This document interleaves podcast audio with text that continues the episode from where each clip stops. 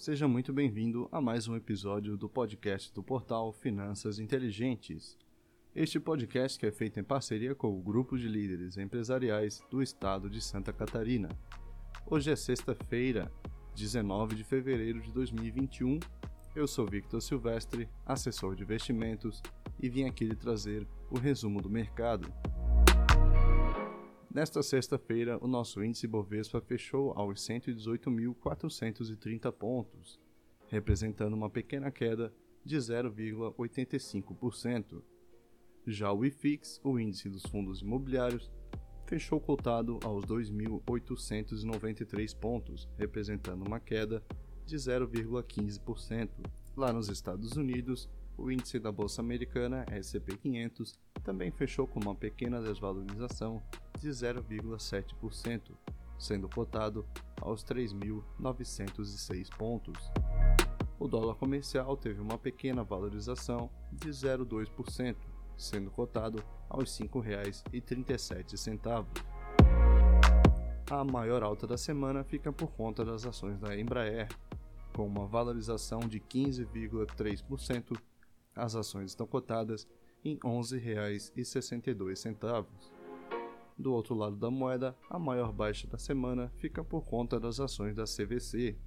Com uma desvalorização de 6,3%, os papéis estão cotados em R$ 18,64. Na agenda do mercado desta semana, tivemos na quarta-feira o IPO da Eletromídia, com os papéis cotados em R$ 17,81. Tivemos também na quarta-feira o IPO da Horizon, sendo cotado aos 22 reais. Já na quinta-feira tivemos o IPO da CSN Mineração, com os papéis cotados em R$ 8,50. O IPO movimentou cerca de 5,2 bilhões de reais.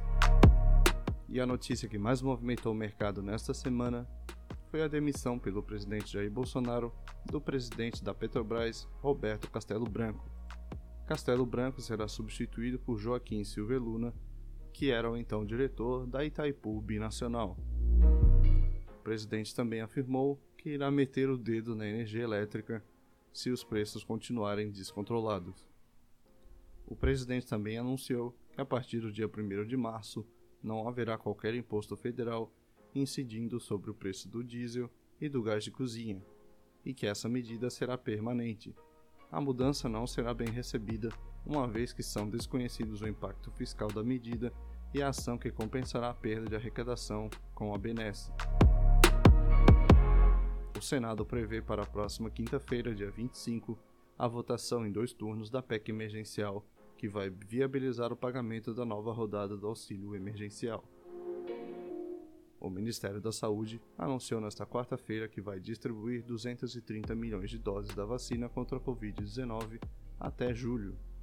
A previsão da pasta é que 11,3 milhões de doses sejam entregues ainda em fevereiro. Dessas, 2 milhões serão da vacina de Oxford, importada da Índia, e 9,3 milhões da Coronavac pelo Instituto Butantan.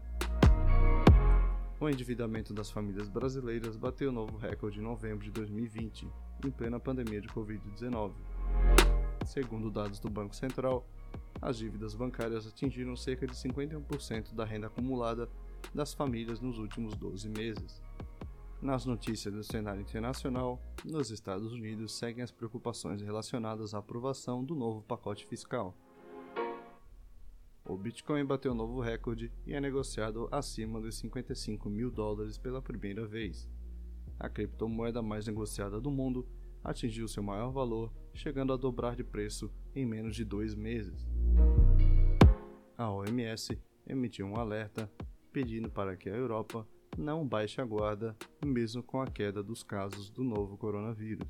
No panorama para a semana que vem, teremos aqui no Brasil, na segunda-feira, o Boletim Focus do Banco Central e também teremos a taxa de desemprego consolidada para o mês de janeiro. Esses foram os destaques para esta semana. Nos siga nas redes sociais no arroba Finanças Inteligentes. Me siga também no arroba o Victor Silvestre. Eu lhe desejo uma boa noite, um ótimo final de semana e a gente se vê no próximo episódio.